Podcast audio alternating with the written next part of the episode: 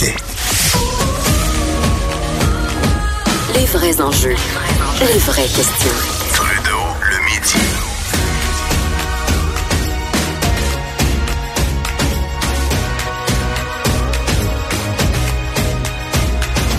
Cube Radio. Vincent Dessureau qui est avec moi en studio en direct du Cochrane. Eh, c'est le fun.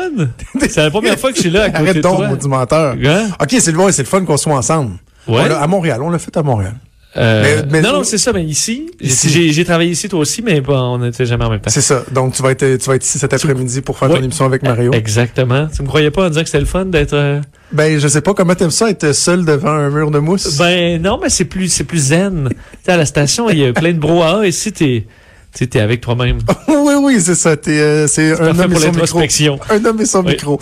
Euh, Parle-moi de, pour commencer, d'une histoire euh, embarrassante pour un hôpital américain. Ouais, euh, l'hôpital Sharp Grossmont euh, de San Diego poursuivi par 81 femmes parce que euh, ces femmes-là se sont rendues compte que pendant un peu plus d'un an, euh, les femmes en gynécologie, OK?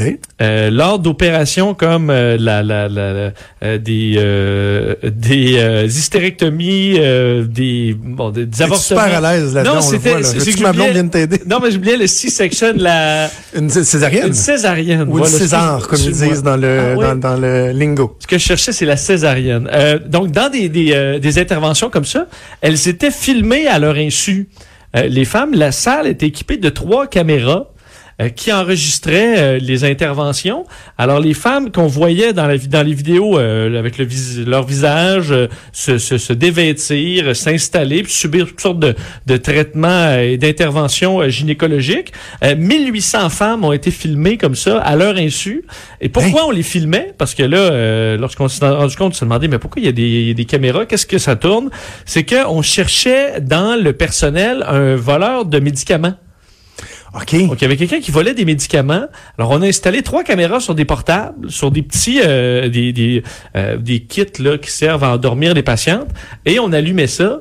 Les euh, images étaient ensuite sur des serveurs absolument pas sécurisés, des euh, ordinateurs sans mot de passe, accessibles par à peu près tout le monde, où tu pouvais voir comme ça 1800 interventions euh, gynécologiques, où tu voyais Ben, le- euh, toutes les femmes. Alors euh, vraiment une faille, non seulement une, une- non seulement on leur pas, euh, on les a pas avisées ces femmes-là, mais en plus c'était même pas euh, sécurisé d'aucune façon euh, le, le dossier. Alors pendant plus d'un an, on a accumulé comme ça les vidéos. Puis là on sait pas trop qui a eu accès à ça parce qu'il faisait pas de registre de qui allait accéder aux, aux images euh, du euh, tourné dans la salle. Alors là ils sont poursuivis. Euh, il semblerait qu'il y ait beaucoup plus de femmes parce qu'on parle de 1800 femmes. Là il y en a 81 qui ont été identifiées et qui vont euh, qui vont poursuivre.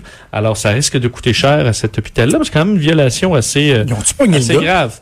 Il me semble la question j'ai- fondamentale, c'est ils ont-tu pogné le gars? Ben, c'est ce que je me demandais, mais euh, l'hôpital n'a pas euh, voulu donner de détails. Là, après pour 1000, tu sais, l'instant. 1800 femmes, là, mettons, à, je sais pas, moi, 7, 8, 10 par jour. Ben, dans c'est le ça, bloc, l'as pas ça, trouvé- ça faisait un bail qu'ils cherchaient, là. Parce que soit ils se faisaient pas tant voler, ou ils sont ils étaient un peu nono là.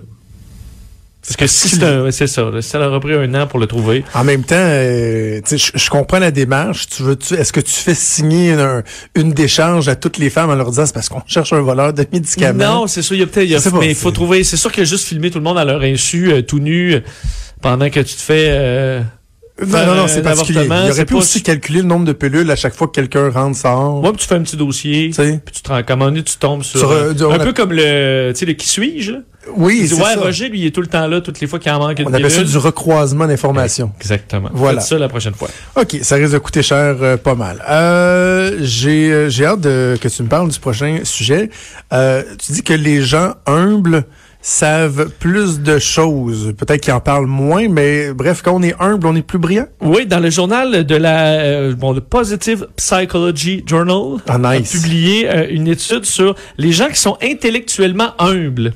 C'est-à-dire qu'ils vont pas étaler leur savoir là à qui veut bien l'entendre. Euh, ce sont en général les gens qui euh, en savent le plus. Tu comprends que ceux qui veulent, euh, qui, qui ont l'impression qu'ils sont des Joe, tu sais, le Joe connaissant Oui, oui. moyen, en sait moins, puis ils ont essayé d'essayer de comprendre un peu pourquoi. Euh, on dit que les gens qui sont qui ont une, une humilité intellectuelle sont capables de prendre conscience de des limites aussi de leur connaissance sur un sujet. Alors plutôt que penser qu'ils connaissent tout, ils vont avoir tendance à aller chercher de l'information, vont avoir du plaisir à, à être challengés au niveau intellectuel parce que c'est pour eux c'est pas une c'est pas une défaite. Alors c'est au, au, bout de ce chemin-là, les gens sont euh, connaissent plus d'affaires. Dans cette étude-là, ce qu'on apprend aussi, c'est que les gens qui sont humbles et connaissants sont pas nécessairement plus intelligents. On parle vraiment de de connaissances. Alors, c'est des gens qui connaissent davantage de choses, mais ceux qui ont les, les Joe connaissants, on va les appeler comme ça, Oui. eux sont moins intelligents. Alors, être humble, ça ne signifie pas que tu es très, que tu plus intelligent que la moyenne, ça signifie que, t'as- que tu as plus de connaissances, mais ceux qui pensent tout savoir, eux sont moins intelligents. Alors là, sur l'intelligence, il y avait vraiment une différence. Alors, ceux qui pensent tout savoir, vous êtes un peu nono. C'est ce que cette étude-là dit. Et euh, un des questionnements aussi soulevés par ça, c'est que on dit ceux qui, euh, euh, pour les croyances, les gens qui ont, les gens apprécient ceux qui sont qui ont l'esprit ouvert, mais ceux qui ne sont pas certains de leurs croyances sont généralement mal vus dans la société. On les voit comme des gens faibles ou instables. Tu sais, tu sais pas, là, mettons, je demande, toi, c'est quoi ta religion? Puis tu ben, je sais pas, moi, c'est un dieu, ou tu te poses des questions. C'est mal vu. Alors, on a gé- généralement tendance dans notre société à, à se, se polariser un peu parce que c'est ça qui, qui, qui fait qu'on a l'air fort. Tu sais, d'être cro- de croire à notre affaire à 100%. Ben oui. Et euh, que c'est peut-être pas là que tu, le chemin à parcourir, tandis que quand tu es incertain, c'est là que tu iras chercher euh, dans la fontaine de la connaissance. Oui, c'est ça, mais en même temps, les gens qui sont de bons bullshitters, Oui. qui ont l'air de croire, des, des fois, euh, ils peuvent peut-être être tricheurs un peu, mais tu sais, t- il y en a qui vont dire, mon Dieu, pourquoi lui, euh, il se pogne toutes les filles, euh, euh, il a réussi à avoir des bonnes jobs, même si on le sait qu'il est pas si bon que ça, parce que justement, cette, cette, euh, cette assurance-là, confiance. elle, elle est bonne. Oui, elle est bien vue. Mais c'est ce qu'il faut changer. Alors, le, l'incertain, là, il faut valoriser ça. Le petit Joe connaissant, on le démasque de plus en plus de nos jours. Moi, d'ailleurs, Internet, les téléphones me, me, me procurent beaucoup de plaisir à démasquer les oui, parce que là, connaissants. parce toujours à deux clics de confirmer que c'est un C'est ça, c'est ça. Il y a du monde avant qui dit Ouais, moi je le sais, là, telle, telle, telle affaire. Puis là, tu attends une seconde. Donne-moi deux Non, secondes. Pas du tout. t'as pas raison. Tu tort. Avant, fallait chercher dans le dictionnaire, puis c'était long. Voilà. OK. Et là, tu vas me parler, parce que là, c'est euh, c'est la, la, la chronique euh, jardinage. tu sais. Oui. Euh, parce que le printemps arrive. euh, Vincent, le printemps arrive. Et euh, lors de cette période printanière, euh, on voit aussi le retour euh, des moustiques. hein. Oui, les moustiques, Comment les éloigner? On aime le soleil, les plantes et l'été, mais on aime moins ces insectes piqueurs. Ah, il recommence à avoir des araignées aussi. Euh, mais là, c'est vraiment les moustiques qui peuvent aussi transmettre des maladies, euh, bon, dans plusieurs, euh, dans plusieurs pays. Et on s'est intéressé à savoir est-ce que la musique peut éloigner les moustiques? Et on a remarqué que au moins un style de musique, une chanson en tout cas, éloignait les moustiques. Veux-tu l'entendre? Ben, Alors ça, la chanson en camping là, à mettre à tue-tête dans les haut-parleurs quand il y aura des mouches en fin juin, là, tu sais, dans- au pic des mouches en, c'est à la côte nord. Est-ce Euh, que c'est ça va bien de Kathleen? non, ça non. Mais euh, donc écoutez, Ça doit faire la job aussi. là. le- ben sûrement, mais là c'est que tu t'en retournes à l'hôtel. mais euh, donc la chanson qui éloigne les mouches, c'est celle-là.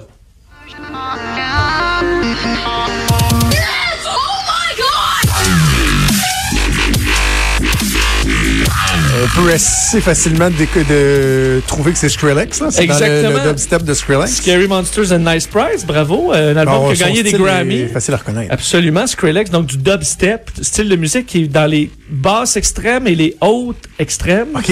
et qui vont euh, troubler le- les sens des, euh, des moustiques parce qu'en lisant cette étude-là, j'ai appris quand même quelque chose d'intéressant, c'est que tu sais le, bourde- le, le buzz là, d'un, d'un moustique bzzz, qui te gosse, la femelle elle, elle buzz à 400 Hz et le mâle à 600 Hz. Ah, il buzz c'est moyen temps. C'est, alors ils sont capables de, de se repérer un peu comme ça, homme-femme là, versus parce que je suppose qu'ils Là, tu parles de la fréquence. Là. ouais la fréquence du Lorsqu'on parle de hertz, c'est pas la rapidité de... non, non, exact.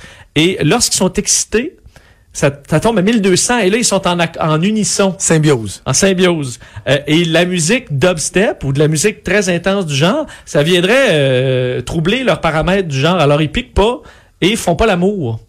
Euh, Ben non, voyons. Alors, ça les, ça empêcherait, du moins, on n'a pas, ils n'ont pas donné le pourcentage, mais ça baisse de façon importante le nombre de piqûres quand vous écoutez du dubstep. D'ailleurs, on avait remarqué chez les coccinelles que le ACDC euh, diminuait leur capacité de pollinisation. Euh, encore là, parce que ça trouble les, euh, les ondes hertziennes qu'ils utilisent pour certaines, certaines phases.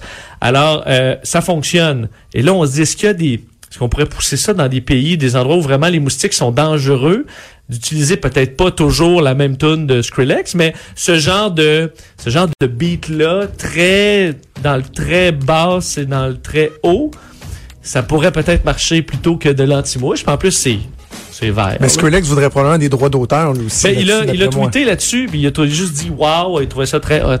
Que sa musique éloigne les mouches. Je serais, je serais curieux de l'essayer. D'après moi, il y a peut-être moyen aussi de, de, de reproduire ces fréquences-là sans que ce soit nécessairement du Ouais. Skrillex qui joue. Je suis allé voir au festival d'été, Skrillex, il y a quelques années. Oui, moi aussi. Je me suis pas fait piquer.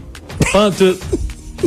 Ouais, c'est peut-être les effluves aussi. puis, euh, On le sait pas. Ouais, On le sait pas.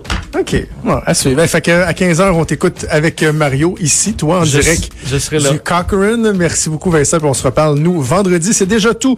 Pour nous, c'est Antoine Robitaille qui s'en vient avec euh, Là-haut sur la colline et ses amis les vadrouilleurs. Moi, je vous donne rendez-vous demain à midi. Je vous souhaite une excellente journée et à demain.